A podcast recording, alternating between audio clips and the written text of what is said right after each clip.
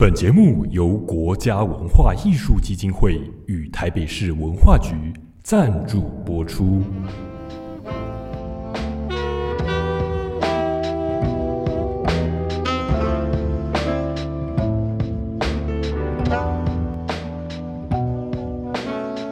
Hello，大家好，我是防疫措施的节目主持人宇轩。在防疫措施这个节目中，每一集会邀请不同来宾和我们一起聊聊各种文学创作领域中令人印象深刻的事情，分享一些自己的经验与想法。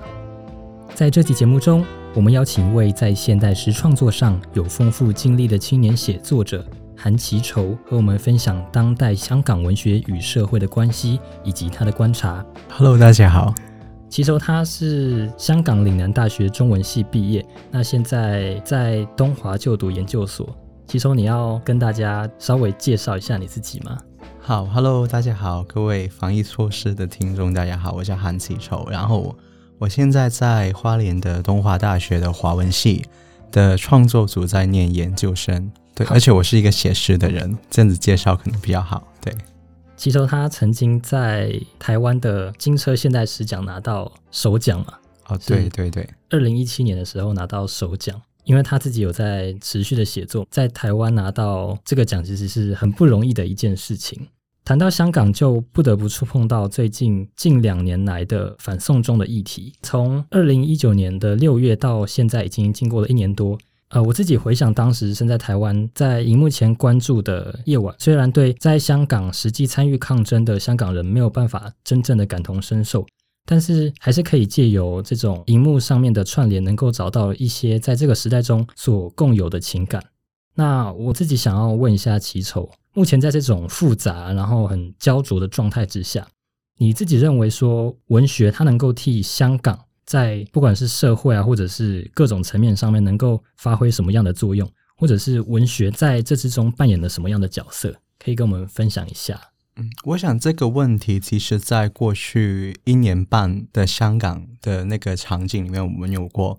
非常非常多的讨论。然后我我认我觉得其中一个我们曾经讨论这个的场合是在呃大概去年十一月的时候，就是香港有办一个读书会，然后我们大家都问我们在十一月外面的社会运动，这就是如火如荼的时候，我们还在这里读诗，到底有什么意义啊，或者有什么作用啊？然后我记得我当时有分享过，我说啊，我们当然可以说，这个文学本身、诗歌本身，对于记录下一个社会运动是很重要的事情。它是我们将来看文学史的时候，如果我们当时的官方的历史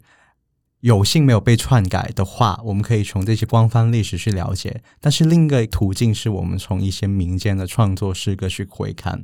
但是对于我们进入很个体去谈的话，我就认为诗歌的作用在当刻是自我拯救，诶，就是嗯不管是你自己因为去处理社会运动带来的情绪去写作，或者说你读到一些相关的诗作的时候，是去帮你自我拯救。然后我觉得他某程度上是一个你很愤怒、很多仇恨、很绝望的时候，他一个抒发的方式。就是我我经常会有一个例子，就是在去年的十月一日的时候，在荃湾的抗争现场有发生第一宗的，就是示威者，他只是一个当时是中学五年级的男生，被警察用实弹打中了左边胸口。嗯然后当时是有一位香港诗人，他写了一首诗叫做《三 cm 三厘米》，他就是在讲这个事情。那首诗，当然我们从那个诗意的角度上，它未必是一首很追求意象的作品，但是那首诗是我在整场运动发生到那个时候以来，我第一次看到诗歌有这么大的力量。原因是他那首诗大概有上千个分享在脸书上，而且有很多人把那首诗印出来贴在街头上。然后那个时候，我觉得它是给我们一个情绪的抒发，让我们不至于堕落这所谓一个很辛苦的状态。然后我记得那个读诗会在场有另外一个诗人，他有提出一个很好的问题，就是他希望从诗歌中去思考我们未来的方向，就是整个社会运动方向。当然我，我自己会疑惑说，因为诗歌不像评论文章那样，我们可以这么的有逻辑，或者有一些提出一些方法去思考。但是我我对那个诗歌去思考我们当下的状态，的那个功能，我是信任的，我相信的。就是比如说，我们其实用很多的写作策略可以去应付，我们不一定是像是抒发情感，我们可以用反讽的、讽刺的方法。可以去作为一个我们反抗的一个方式。我觉得文学的作用其实真正在这些作品里面。当你读过去这一年半来香港诗人的作品的时候，你其实会真的看到他们有个力量在里面。所以，其实你认为文学或者是所谓现代诗，它在这个整个社会运动之中，它所扮演的角色是有点像记录、反映现实、自我拯救之类的这种概念吗？我会形容为，因为诗歌它很快速嘛，就它它比起小说或者其他文类，它肯定是比较迅速的。我会形容像是匕首，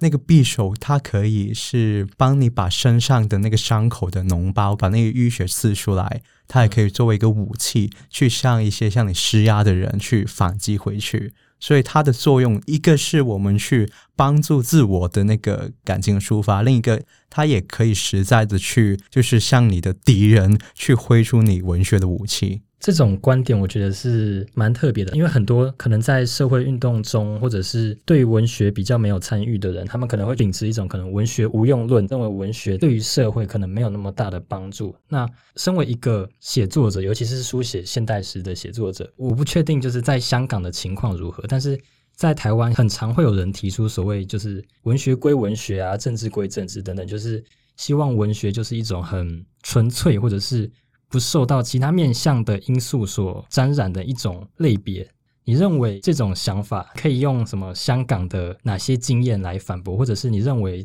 这种想法有哪个地方是你觉得不恰当的？当然，说文学无用论这个观点一直在我内心有出现过，他一直我觉得那是一个很软弱的想法，但是我们就是软弱的人嘛，我们经常会在。一些事件的发生的时候，我们觉得我们就算怎么写，我们也没有办法去，就是我们有办法把那个男孩从那个枪里面救回来吗？没有。这就是我们作为一个文学创作者在写这些事情的时候的一个反思，而这不是我们不写的理由，这是我们需要跨越的一个心魔或者是心理的一个障碍。然后说文学归文学，政治归政治的人。我反倒觉得他们会不会把文学跟政治想象的太狭隘了？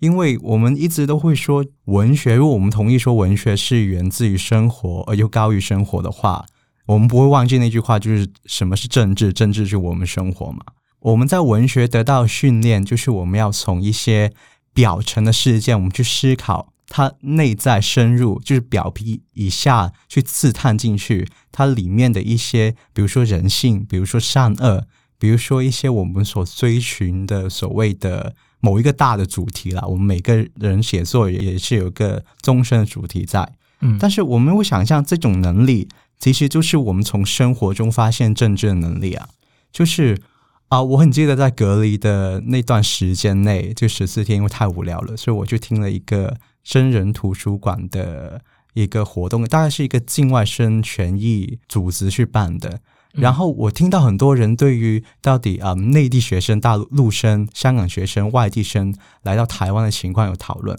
然后有一位是他好像介绍自己是记者还是什么样的一个就是媒体的人，嗯，他有提出说，其实我们看似一个学生来台的一个小问题，它背后可能会牵涉到很多跟政治议题、跟社会议题有关的东西。然后我一直觉得，我们从这些我们看似微不足道、很平凡的小事，去思考它背后的会不会跟政治相关，会不会跟整个社会我们需要改进的东西有相关呢？这就是文学赋予我们的能力。当然，在场有一些人会提倡说，其实我们不必把每一个境外生都分成你是从哪个地方来的，就是他们有一个共同的处境，就是不管你是内地。香港或者马来西亚、新加坡，我们都是在疫情底下没有办法，或者是要回到他读书的地方很困难的同一群人。但我觉得这个想法也没有错，就是文学是要告诉我们有共情的能力，嗯，我们也要有关注每一个个体是独特的这个观点。但是同时，文学训练就是教会我们从一些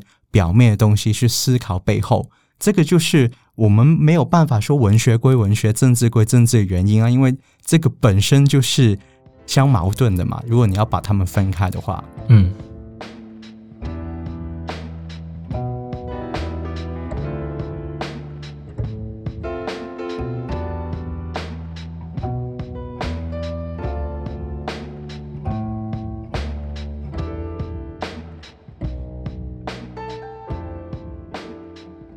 刚刚骑手提到了很多，就是对于文学和政治之间的关系，以及他们其实是几乎是没办法去分开的一种状态。那我想要请问一下，就是你自己认为说，嗯，因为在反送中运动期间，可以看到很多的文学的创作啊，当然比较多是现代诗的嘛，因为。它的创作模式和它的传播的方式是比较容易在大众之间引起共鸣的。那在创作上也能够比较快速的去完成那整个作品，相较于其他的文类，像小说或什么。在反送中期间，其实有蛮多的针对这个社会运动的作品，甚至是作品集。身为一个香港人，你会怎么看待这些以反送中作为主题的作品集？大概就是，其实我自己观测里面啊。的确是诗歌这个文类比较多，不管是一些啊文学杂志，他会做一些诗集，嗯，就是可能是回应啊某个近期的事件，或者是说，甚至我大概观测到，大概有两本是关于反送中运动的诗集有出版，其中一个是在台湾出版的，嗯，另外一个是在香港出版的，嗯，然后我觉得他们的两两本诗集写作策略都不一样，我特别想谈的是啊怀远的特种乘客。他的写作方法是用一种讽刺、用一种荒诞的写作的方法，却很快速。因为怀远他有在自己的脸书上面去贴一些作品，嗯，他们他的作品往往是那件事一发生，可能十几分钟内他就可以写一个短诗去回应。当然，他他一直以来的写作风格就是啊，用一些反讽的手法去写政治事件。然后，这个是对我自己来说，我觉得是一个很好的应对的方法。就是因为在那个社会事件发生不不断的进行中嘛，它是一个变化的状态。但是写一些短的反讽的诗，它一来是可以像我我之前有说去啊帮我们梳理一些情感；第二是通过这种的反讽手法，其实它会有一个力量在，不管是在传播上，还是在它本身的思考上，它都是很准确的。所以啊，怀远是一个大概六十多、七十岁的一位前辈级的诗人，然后他一直是有投身在香港的以往到现在很多的社会运动当中，所以他是一个非常有丰富经验，对于怎么样处理社会运动呃相关作品的一个诗人。所以从他身上，我会感觉到，其实我们有很多方法去回应，就是哪怕它是一件正在进行的东西，我们还是可以找到合适的。的写作方法去回应的，嗯，我自己就是去年的台北诗歌节的时候，有向他提出一个问题，就是我的印象中，他那时候在讲座里面有讲到一个点，就是说我们在面对社会运动或者是面对我们需要去捍卫的事情的时候，我们如果用文学这个形式，那我们必须要秉持着自己的真心，然后相信。自己所相信的真理。那时候我提出的疑问是：假如说有一个反对反送中运动的写作者出现的时候，他所写作的出来的那个东西，是否还能够代表他是个好的作品？我们能不能够忽略他的社会性或者是所谓的政治正确的东西，然后来抽离他去评价那个作品？然后当时怀远他的回应是说。他认为，只要秉持着自己的心中所信任的真理去完成作品，他觉得就是可以去超越那些政治或者是其他的因素所影响的。但是他认为，就是没有那种应该就现实层面来讲，也没有所谓的反对反送中的写作者吧。就我自己看来，我暂时没有留意到一个站在集权一方的写作者有交出好的作品，我没有看到。啊，我很同意华远所说的，就是其实我们一直在过往，就是不管是现代文学还是古代文学，你都会看到一些诗人，比如说我我我有想到一个例子，就是陶渊明，他写一些避世的诗歌，然后可是如果他生活到当代，他面对这一种的社会事件，他最后的选择是归隐田林，然后他依然写出很好的田林的作品。我可能没有办法，因为我身为如果他跟我同代人，我可能没有办法很喜欢他的作品，但是我会用我的文学评论的那个专业性或者是客观性，会评论他的确是有他内在的文学的那个那个高度在，但是我们没有办法完完全全去剥离那个政治的现实啊。就是我不肯定陶渊明的诗歌如果发生在当代，我们对于他的评价会不会降低？因为他对于政治事件，他选择逃避。那这是其实作为一个评论者，他自己要思考的东西。但是我们就像华英所强调的，就是好的诗歌，它一定是追求一些我们历年来对于一些道德、对于人性善恶的追求。而我们之所以会投身于这个社会运动，其实。跟这些文学追求是有一致的地方，所以我们才会有那个疑问在嘛？那呃，所以，所以我们才会说，为什么我们会看到一些站在抗争的一方的作者，他会写出好的作品？因为两者追求是一样的嘛？我个人很好奇的一点就是，就你的观察来看的话，在反送中运动这个期间，跟以往的情况有没有什么，就是为了政治宣传的目的，或者是？呃，想要达成的社会现实，而去降低他的本身的对于诗歌的追求，他的艺术性的标准，你自己的看法是如何？嗯，首先我自己是觉得文学，哪怕是诗歌这么可以迅速回应事件的文类，也是需要有沉淀的部分在。无可否认，因为在社会运动的当下，我们。需要我们的那个情绪是不太稳定的，嗯，我们需要回应那件事情的时候，我们没有这么多可以沉淀的时间。那我今天有看到一些，就是我跟一些朋友在交流作品，我们都会同意说，啊，我们最近的作品的确退步了，因为当我们要回应这个事情的时候，我们心没有沉淀这么好。可是另外，我们其实也看到一些很好的诗人，他有发挥。他作为一个诗人的能力，就是这个时候你会看到那个真正的诗人的强大。嗯，就是啊，香港有一位八零后的诗人叫做关天林，他现在是字花的啊总编辑。然后他在社会运动的那段时间，他有写过一系列叫做《坏日记》的诗。然后那一系列诗跟他平常写诗的方法不太一样。他平常我观测我理解他的诗是比较追求一些意象上的。一些呃锋锐或者是险景那样子，但是那一系列诗它会比较在文字上它泛缓了一点，但我觉得那思考上的高度是仍然在。那他的这个系列的作品的的的的释放让我还是觉得非常的震撼。比如说我一些从来不读诗的朋友，我有分享过这首诗，他看了以后他说头皮发麻。有一些没有读过怀远的朋友，他读了怀远以后。他问我借了他全部的诗集去看，现在还没有还给我。那我觉得说，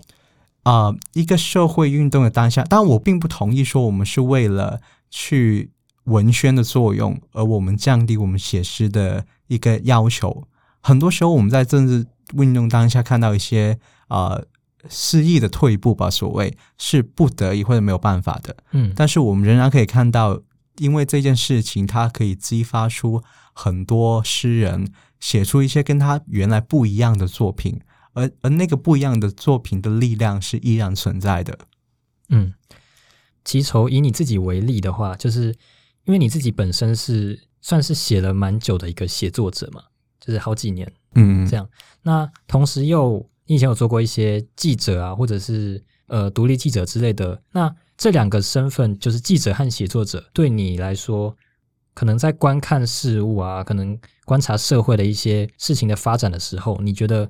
这两个角色有什么差异？嗯，因为我之前做记者的时候，我不是做啊时事港文版的，我是做类似是教育版跟副刊版的，所以我比较多做的，我平常工作就是对一些人物访问比较多。嗯，然后其实两者的差别是在于，因为我之前工作的刊物的读者是中学生为主。然后我大概形容是我要克制那个文字上的表演欲，嗯，就是你你在文字上你要有一点有一定的克制，因为你你会想象你的读者他未必是这么的专业或者这么的纯熟的一个文学读者，所以你要想办法让他们去读明白你的文字跟你要采访的那位作家。嗯然后啊、我自己是觉得，因为作为一个记者，你要逼自己要很客观的去做一个采访的工作嘛。但是我写一篇访问的时候，我又会想说，其实我是用一个小说写一篇小说视角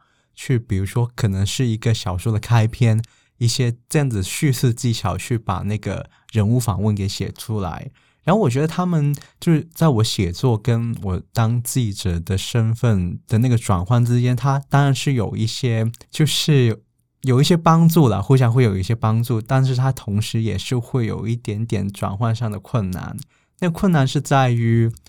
当你要做一个记者的时候，你是要面对很多的数字。大家不要以为做记者是单纯文字，你要面对很多的数据，然后做很多的资料的收集，然后也要想到底那个人的一些细节。然后这些我就是觉得比较像是有有一个逻辑的要求在的，但是我我写作的风格可能是比较像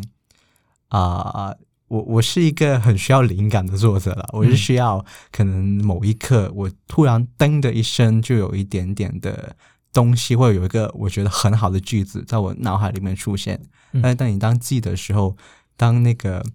首在你灵感出现之前，首先出现的是你要交稿的截稿日了。嗯，所以那个那个情况其实是让我觉得。啊，这记者的工作其实某某程度还是蛮压抑的，因为你要某某每一天都要想哦，我明天要交这个稿子了，我明天要约访问了，它相对自由度没有那么高。可是你说看事情的方式的话，啊、当然也提到记者是要尽可能去看其他人怎么说这件事情嘛。但是我觉得写作的话，我可能会比较追求的是，我对那个事物有一个独特的想法，哪怕那个想法很片面，有带有偏见，但是我觉得它很独特。那我那我就觉得足够了，我可以把它写成一个一个一首诗、一个小说或者一个作品了。但是做记者的话，你很重要。现在我们一直要说要 fact check，嗯，就是要要那个啊啊、去查实资料嘛，这个是最大的差别吧？我想。那在这两种身份之中，你个人有比较偏好哪一种吗？嗯、当记者虽然香港当记者的那个人工很低啊，就薪嗯薪金很低，但是我想比我比我当全职写作者还是比较好一点的。啊、如果说两可以两者都选吗？就是我我现在就是两者都存在、欸就是我之前在全职当记记者的时候，还是有发表作品。像我现在读书的期间，我我当然要要要写作了，但是同时我也有接一些人物访问在做。如果两者真的要选一个，我当然是写写作了，因为就是这个世界上有很多很好的记者，我觉得我没有办，就我我其实不具备那些我觉得很好的记者所具备的能力，但是我有可能成为一个比较好一点的写作者，就我这么去去理解、去去看待自己的。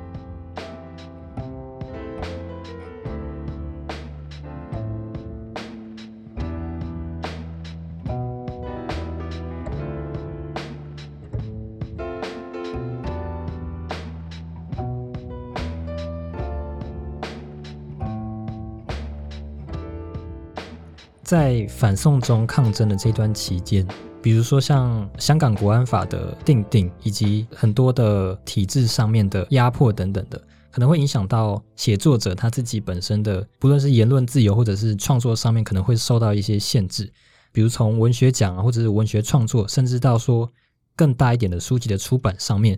就一个香港的写作者来看的话，其实你认为自己或者是身旁的一些有在写作的朋友，或者是就你观察到的，是不是有这种会因为可能顾忌受到政府或者是可能与自己立场相异的人的一些举报，而产生自己在写作上面没办法很全面的去展现出自己原本的想法？就是在写作自由上面，是不是有受到呃一些限制？就你自己所观察到的，因为其实就在前两天的时候，香港发生一个新闻，就是一位小学教师，他他被指控他在啊啊、呃教材上面有港独的倾向，而被失去了，而被教育局去剥夺了他的呃那个教师的注册的资格，嗯而如果大家有看那个所谓的教材，会发现它其实是一个香港电台的一个纪录片节目，然后就那个节目去做一些问题和思考而已。嗯那这种的情况其实是，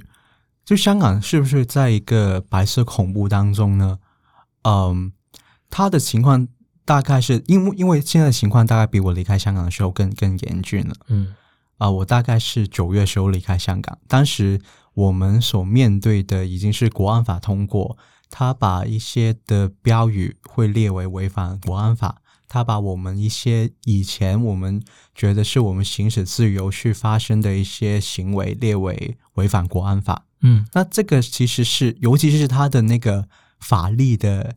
细节不明确，他就是利用这个不明确，想要让我们觉得啊、人人自危。那的确，他有一个的确达到他他想要的效果了。那作为一个写作者，我自己是一直觉得，因为我是写诗嘛，嗯我有跟朋友讨论过，以后要不要在香港出诗集啊？然后我一个朋友直接跟我说，等他们读懂你的诗再说吧，就是大概是那个情况。然后当然也有一些人很乐观，就觉得说，哦，就是你只是无名小卒而已，你写作不管你写什么，他们的那个刀是不会砍向你的。但是我自己会觉得，那个事件，不管你是一个有名有姓的人，还是你只是一个没有名字的或者不出名写作者，那件事情本身是不应该存在的。就是我们因为我们自己的写作而被国安法或者一些法律的打压，去打压我们的写作自由。那当然，我也会听说一些的写作者，因因为可能你有也在那个台北诗歌节一个讲座在场，就是大概有有提到呃一些香港写作者因为一些顾忌或者他工作上行业上的一些顾忌而提出要我们要不要先。我不想用自我审查这个字，但是它的确有那个意味，就是我们先要互相看一看，大大家的作品到底能不能出版。我第一反应只看听到的是，我觉得我当然觉，我当然相信那个提出的人，他是出于一个他理解他自身处境的危险，他也希望可以帮更多人去免去这个问题的嗯可能一个善意吧。但是我我第一感觉是我们不要这样，我们就是不要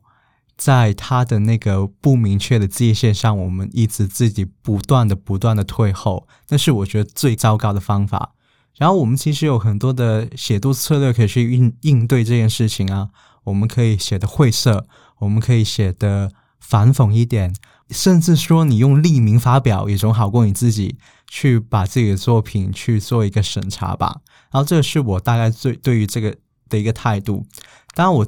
在在那个出版社或者是一些发表媒体的状态，我因为自己不算是参加很多，但是就我所谓略有耳闻的情况，就是的确会有一些的发表的平台，它会在这个条例通过之后，对于要不要发表一些东西去做一些思考或者顾忌吧，我也大概有听过。嗯然后在出版的那个方面，因为香港的出版的情况大概是啊、呃有分大型跟一些很小型的一些独立的出版商嘛，然后嗯独立出版商可能我们还在苦苦支撑，他们还没有就是对因为这个问题而而去做什么的一些自我审查或者是一些打压，但是大的出版社其实一直以来他们对于政治的书籍，他们一直就是那个自我审查，其实他们一直都在了，尤其是一些直接受那个呃中联办控制的一些出版商，其实那个问那个那个情况一直都在了。然后我们看到比较大的反响，大概是在几个月之前，有一家香港的呃一个杂志，它的名字叫做 Bragazine，然后它有出版过，其中一期好像叫做《危险阅读》，或者是我我忘记那个确实的名字，但是它是因为国安法通过之后，他可能查询了一些的法律的意见，所以他决定不出版了那一期。但是 Bragazine 是在香港算是一个呃还办得不错的文化杂志，然后这个是我们大概看到的情况。如果说是文学奖的话，的确是，呃，像去年公布的青年文学奖，嗯你从那个得奖的名单的作品名字上，你会看明显看见他们是在回应近期的事件，然后他在社会事件的的确是影响我们写作状态跟我们写作的主题啊，然后在可能文学奖或者文学发表平台上这些文化的文学场域，其实你会看到那个倾向的。所以就目前来说，可能还没有呃发生很多像这样的事件。可是就你自己的观察和预测，你觉得往后可能会越来越多这种事情发生？会耶，它会越来越大规模啊、我们也没有想到说那个小学老师会因为这样子而被剥夺他的教师的注册啊。因为我我我有一些家里的亲人会跟我说，不要这么担心，就是他们觉得没有什么的。但是我我很想说的就是，当你感觉到那个痛了，就证明伤口已经很深了。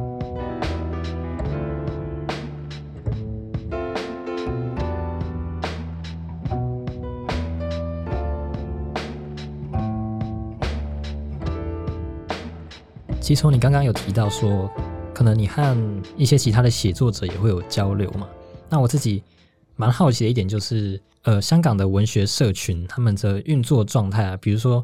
可能像是大学的校园诗社，或者是可能跨校的啊，或者是甚至是在呃社会上面，是不是有一些文学社群的产生，或者是所谓的团体？那呃，就你的认为，呃，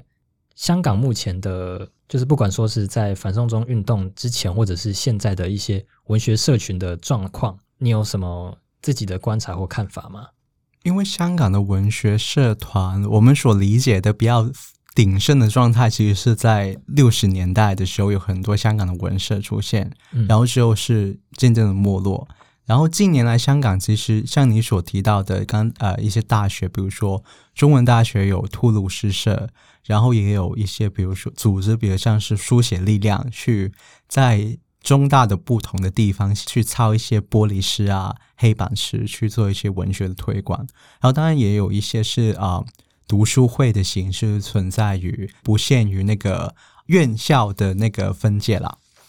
然后在近期他们的动况，其实他们当然是因为是香港的诗歌一直都是有那个关注社会的传统嘛，嗯所以其实他们一直以来活动都是跟社会有关的。比如说，我记得中大的吐鲁诗社，应该是吐鲁诗社有办一个呃六四的诗会，一直都在办。然后比如说刚才提到的那个呃书写力量，他们会看到他们选诗上面会多了很多回应啊啊、呃当代的，他因为他们不只是选、呃香港或者华语的诗人，他们会选一些呃不同国家的诗人，然后他们在选诗的时候也会加入一些跟啊、可能抗争有关系的作品在里面，然后写一篇可能短的评介去向公众去介绍那样子。那除了可能像是大学的诗社以外，有没有什么是可能是跨越学校啊的一些界限？就是呃，以你自己为例，你是怎么去认识就是可能自己学校以外的一些文学创作者？是有某一些社群或者是什么管道吗？如果你要说社群，我本身是有参与一个叫做代命名的，就 nameless literature 的一个，去怎么定义它那个一个脸书的专业吧？因为其实我们的那个架构就像名字一样，代命名就不太有什么严谨的架构。然后我们大那个代命名的组成，其实是我们其中一个成员叫做严汉英，他也是一个写作者，写诗的。然后他说他他就跟我说，他突然想要开一个就是脸书的分享，脸书的专业去分享一些诗作，可是他觉得他一个人未必应付得来，然后他就联系他认识的人，大概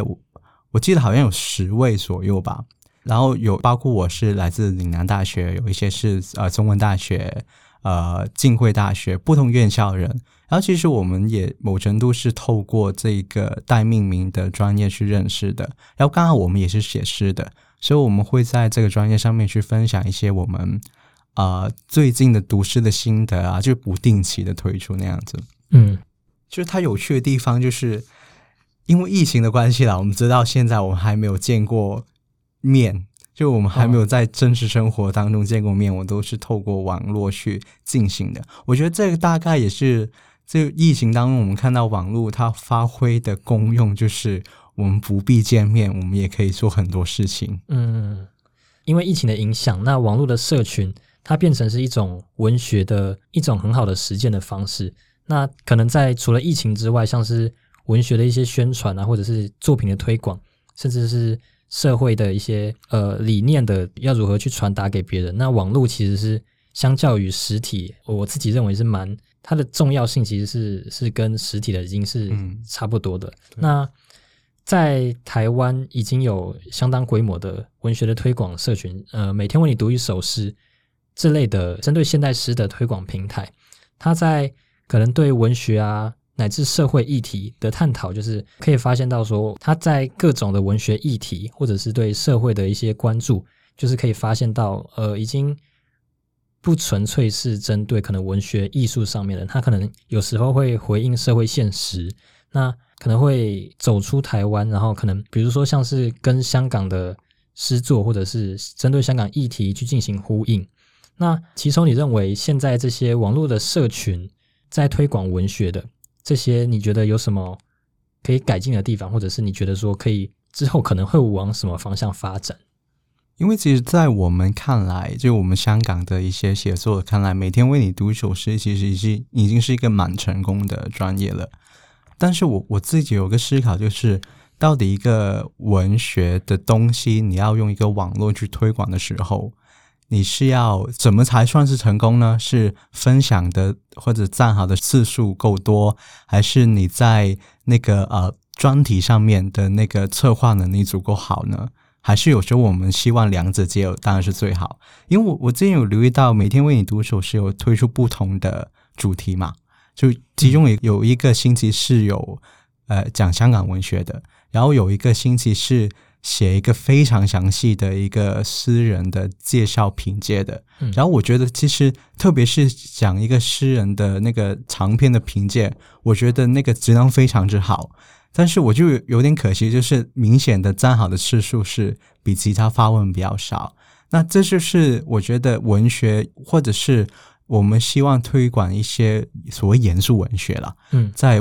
流行文化当中所遇到的取舍问题。然后，与其说改进，我自己可能想分享我自己觉得还可以多做的事情。因为比如说我在代命名那个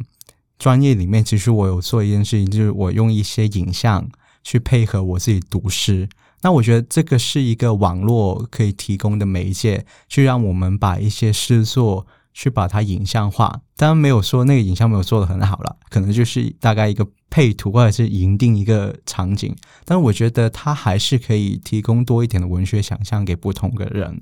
然后我自己有在做另外一件事情，就是我开了一个，也是开了脸书的专业，叫做“写一首诗叫你明天看”。它运作方式就是我邀请一些陌生人、不同的人，他可以在那个 Google Form 里面留言一句话，然后我就会写一首诗去回应他。大概是每个星期会写两首那样子。然后我觉得蛮有趣的是，因为我会收到一些反响嘛，然后他们会觉得他们没有办法去言说的一些事情，他们留下一一两句话，然后他会觉得我的诗有帮助他们去。他很专业，我觉得他是一个专业的文学读者。他说，帮他说出一些无以名状的状态，就“无以名状”这个字已经是一个很资深的文学读者才会说出的话嘛。嗯，但是他的确还是会触及到一些很大众化，比如说有些人会留一些潮语，就可能是台湾也有有台湾人，也有香港人会留一些，比如说小富要进来了这些比较近期的东西在里面。而我觉得网络可以做的，可能是我们把诗歌跟每个个体的距离拉近一点。然后，当我我为我是真的为他们写一首诗的时候，起码我那首诗有一个读者嘛，就是他本人。嗯然后另外一个，他们会觉得诗这件事情离他们并不是那么遥远，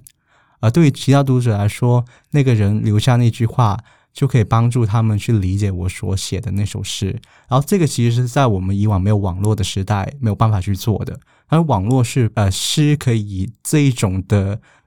可以说是游戏吗？或者是以这互动比较多一点的方式去呈现给大众看，我就觉得还是蛮有趣的一件事情。那呃，就你认为，在疫情期间，写作者啊，或者是呃社会大众，他们在网络上面的互动有比以往增加吗？在实体活动可能没办法那么频繁的交流的情况之下，我觉得情况是因为实体的讲座没有办法去举办，所以我们把实体的讲座变成网络。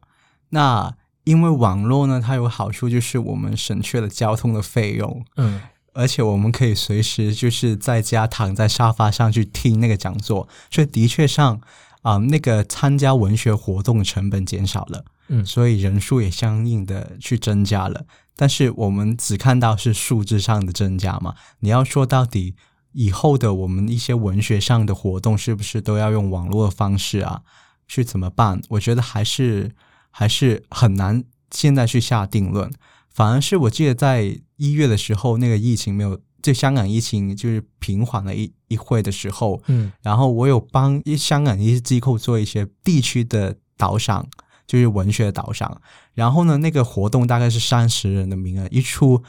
大概不到半个小时就额满了。然后我也觉得很惊奇，因为平常这些文学活动是没有人理的。然后一个帮忙主办的人，他他觉得说，可能是因为我们在疫情当中，大家都饿了很久了，就是大家都太久没有参加啊、一些活动，太久没有去去有一些姿势或者一些新的东西进来，所以当那些文学活动一一重新复办的时候，大家就很很想去看。就比如说，就像那个电影院一一开，大家就会涌去看电影一样。感觉就是在目前对于目前的香港来说，无论是疫情或者是社会运动之下，那从网络和现实的活动参与之间，我们要去如何去应对，如何去平衡，然后针对文学这个项目去做更深入的推广，是以后可以再去做更多的尝试和思考的部分。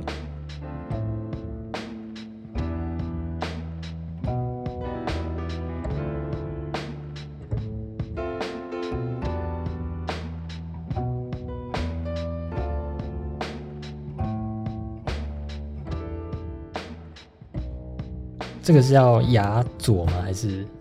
牙轴对，所以牙轴用用粤语讲是牙轴，就是诗语的粤语嘛？直接翻译是这样牙轴的意思就是哑了。嗯哑了。他他是怎么来的呢？我我之所以会会写一篇文章，就是说香港到底是不是哑牙轴，还是牙轴？其实是因为我之前参与那个去看那个说吧香港，就是台北诗歌节的开幕表演。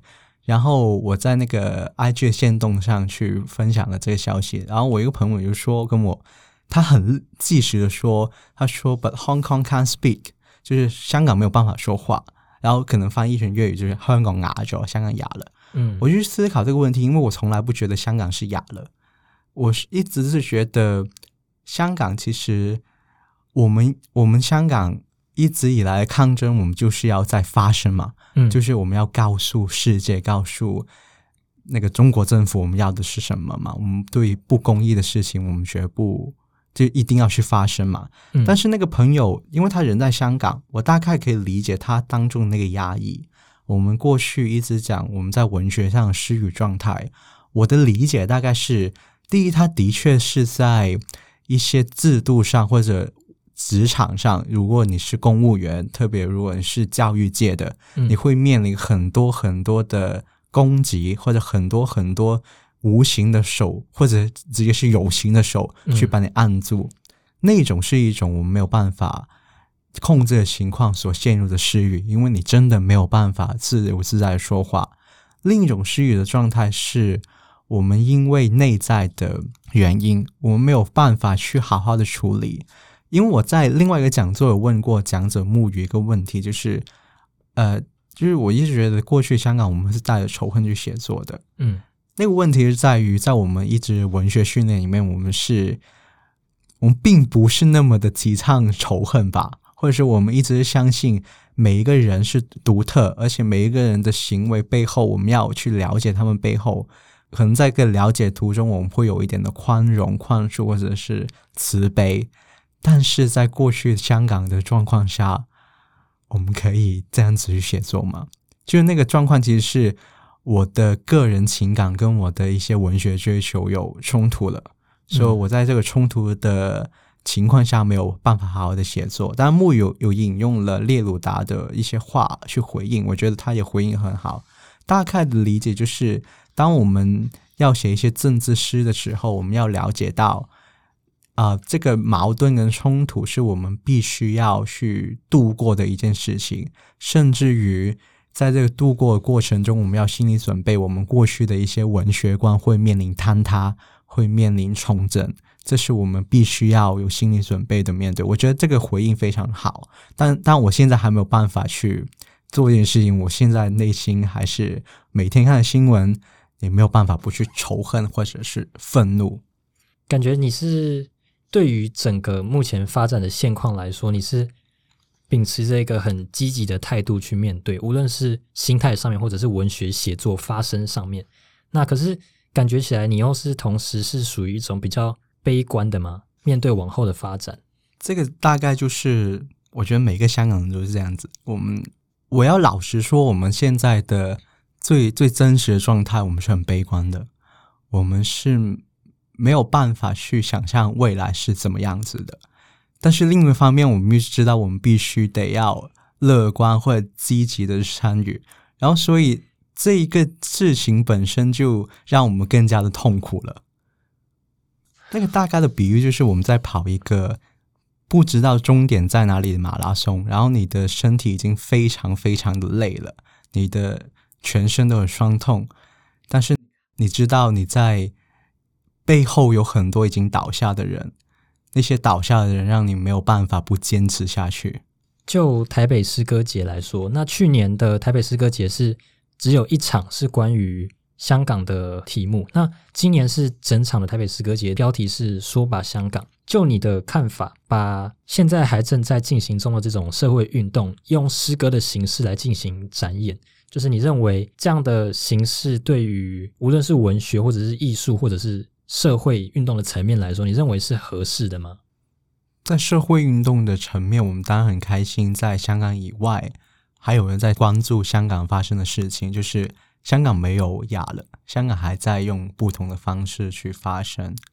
那如果用文学层面，因为啊、那个策划人是红红嘛，他本身是一个很了解香港文学跟就是也写很多抗争文学的一位作者，然后他选廖伟棠的这一系列诗，因为廖伟棠这一系列诗，它本身是用一个历史视角去看的，所以我看完的感觉是，我觉得它是一个很保险，而且它很完整的一个呈现方式。那我觉得可能他内心设想的观众是一个是台湾的观众，那我觉得他还是一个蛮适合的一个表达的方式。那一个香港人看来，我是在里面会有很多思考在了，就比如说。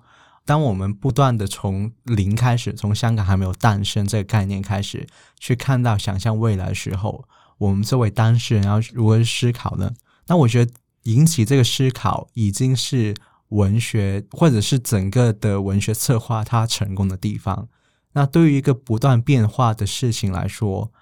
因为我们不知道未来会发生什么事，但是我们不因为不知道未来会发生什么事，我们在现在这个节点不说嘛。然后，所以我觉得这是一件好事啊，就是台北诗歌节，他去关注香港，对我自己来说，我觉得它是绝对是一件很好的事情。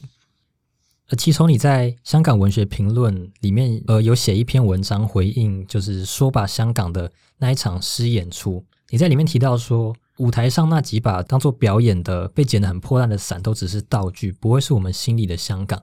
可以针对这个部分做一些更多的可能你自己的想法，或者是你想要表达的东西吗？对于香港到底是什么这个问题，我们讨论很久，而且我相信我们不会有个笃定的答案。然后，对于到底香港是什么，因为我在那篇文章里面有提出一个想法，就是廖伟棠他有对于香港未来想象，我觉得是有一种，就是香港在。某一个的历史时间节点已经消失了的一个感觉，可能是我的误读，但是我看完了是有一个感觉。那对我们这一群在九零年代出生的年轻写作者来讲，香港在我们心中一直是一个，我们期待它一直会存在，我们觉得它一直会存在，它是我们心里面一个正在生长的东西，所以。我之所以在结尾这么说，当然不是说我要粉饰太平，我我不要说香港现在还好很好，香港可能现在的状况是像那几把黑色雨伞那样破破烂烂的，千疮百孔的，但是我们内心的香港可能还是可以，就怎么样去往下去呢？我呃，我不确定，我我们都不知道未来会怎么往下去。但是我们内心香港的形象，对我来说绝对不是那几把样子的雨伞。但是我了解到，当一个舞台表演上的需要，他需要告诉我们说，香港现在真的面临一个非常的糟糕的状况，我们需要去贯彻它。但是我们并不因为如此就把我们内心那个美好，那个属于在那个说白香港里面中段有张国荣跟梅艳芳，我觉得他们是最能代表香港的人物。他们现在已经离开我们，但是我觉得。他们那个代表香港的那种坚硬的那个感觉依然存在，嗯大概是这种状况。就是可能整个表演它的呈现方式上面，会让台下的观众会觉得说，可能上面的都是过去的事情，它在呈现的是一个历史、一个既定的状态。可是还在社会运动中抗争、还在努力的香港人，可能没办法认同说，它已经是过去的事实，它现在还在进行中，还在发展，然后他们还在继续努力，是大概这样子的心情吗？我们大概是正在这样子说服自己的。嗯。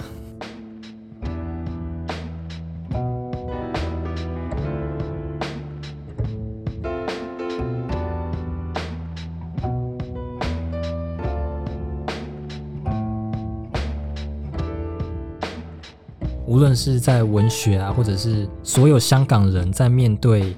社会的那种心境，呃，反送中运动和二零一四年的雨伞运动，他们之间有什么差异，或者是有什么相同的地方？你觉得是值得成为可能我们探讨的一个方向吗？往后可能会想要需要去关注的地方？哦，因为我本身不是接触很多社会学的东西了，嗯但是因为过往香港其实有很多学者去论述，可能现在的反送中的运动其实是雨伞运动的一个延伸，或者他们之间是有，因为我们一直会觉得说，香港在经历二零一四年的社会运动之后，它其实有进入一种它有有起起伏伏的状态，就是人群对于社会政治的那个参与度、那个情绪是有起起伏伏，但是整体来说，那几年时间大家都陷入了一种很低落的状态。嗯那直到二零一九年的社会运动再出现的时候，它重新召回了一些人，可能走出了所谓对雨伞运动的那个失败的失落感里面。嗯然后，可是我不确定说到底是不是我们在陷入另一种绝望当中。但是说从情绪上的确是在这一场社会运动刚开始的时候，很多人都说：“哦，香港人回来了，我们的感觉回来了。”但是之后当然面临很多的变化。然后，如果你是从说啊、呃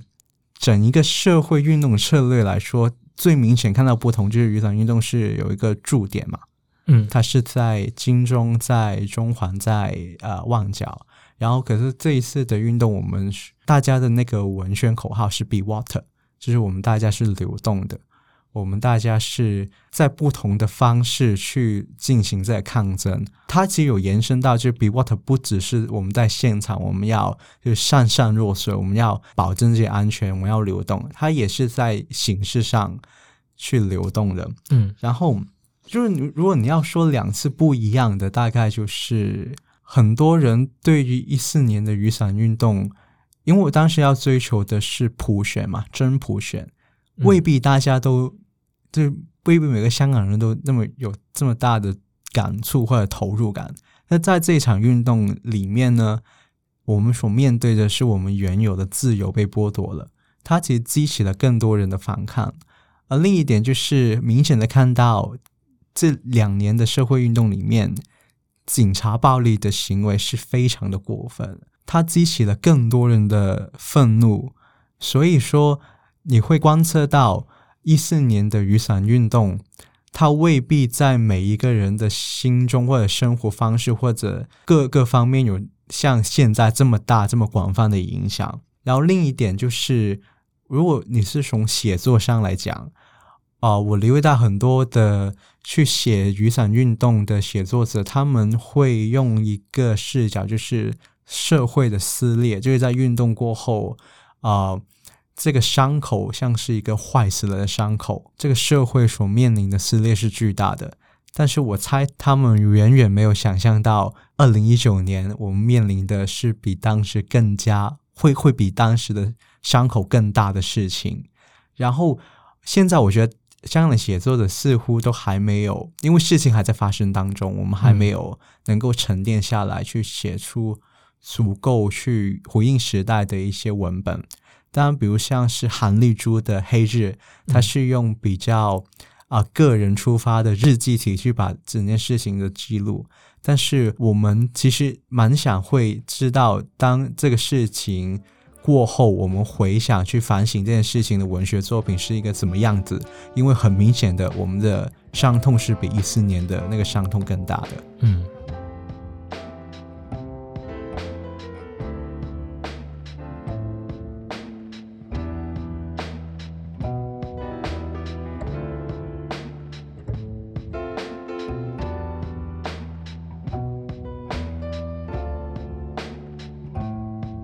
身为一个香港人，那今年来台湾就读研究所，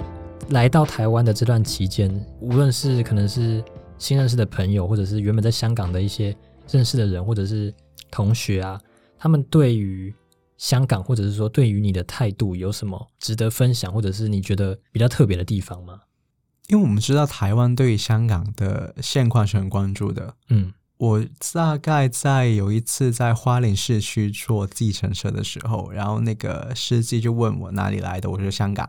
然后他就马上跟我谈起香港的状况。刚刚好是之前的两天前还是昨天，嗯，发生了一件，就是在抗争现场有一个小女孩跟她的哥哥经过去买饮料，可是就被香港警察就逮捕了。那件事情可能我我后来才知道，可能在台湾是一个还是蛮震撼的消息。然后那个司机就跟我聊起这件事情，他让我感觉到，其实当然我自己已经身在台湾了，嗯我会感觉到，原来台湾人对于香港的那关注，其实比我想象中还要大。他们那个紧贴程度比我想象中还要紧密。然后对于一些还在香港的人，他们就，我想我们大家现在的状态就只有通过一些玩笑去化解我们的的内心，所以我们就互相去去去拍一些当地的美食去伤害大家。我就拍一些台湾很好吃的东西，他们就拍香港的蛋挞给我。嗯我想我们大概现在的状况就是，啊、因为我们地理上的分隔，嗯让我们感觉上是那个联系没有那么紧密了。但是我有朋友说过一句话，他说那个痛苦是在过去一年多以来连接香港人的方式。我觉得是的。如果我是在没有社会运动的当下去来到台湾，我可能会感觉跟他们可能真的是我们疏离了、隔离了。可是，在过去那一年间，我们会感觉到，我们好像是对于身边的朋友更加的重视了，而且那个关系更加紧密。我们有一些东西，当然那个伤害不是我们乐见的，但是那个嗯伤害的确把我们紧紧的联系在一起。这就是我即使到了台湾，我还是会觉得我们是联系在一起的状态。可以看到奇丑在无论是疫情啊，或者是反送中期间的一些社会运动之中，在情感方面啊，以及文学或者是整个社会的观察上，都有很深很深的体悟。那以你自己而言，就是在未来啊，呃，你已经知道了香港目前的这个情况，以及疫情的这个这个因素的影响。就目前来讲，在未来你有什么对自己的规划吗？嗯，说实在，我一直是一个对未来没有太大规划的人，要不然我就不会突然工作两两年就来到台湾了。我大概是一个对于未来的想象，嗯，比如说，可能读完研究所之后会到底会不会去香港，嗯，或者是留在台湾？哦，我在我在出发离开香港之前，我一直说我一定会回到香港的。但是，到底是在读完研究所以后，会不会在台湾工作，先工作，再决定回香港呢？还是因为未来变化的很急速，嗯我没有办法说到底我毕业的时候，香港是一个怎么样的状况？呃，这个问题我说实在我很难回答，特别是我们这一代，我所认识跟我年纪差不多的香港的朋友，我们都经常谈说，我们好像没有了以往那种想象未来的能力。就那种想象未来的能力，是因为我们对于未来抱有希望嘛。然后现在似乎我们那个希望不太大。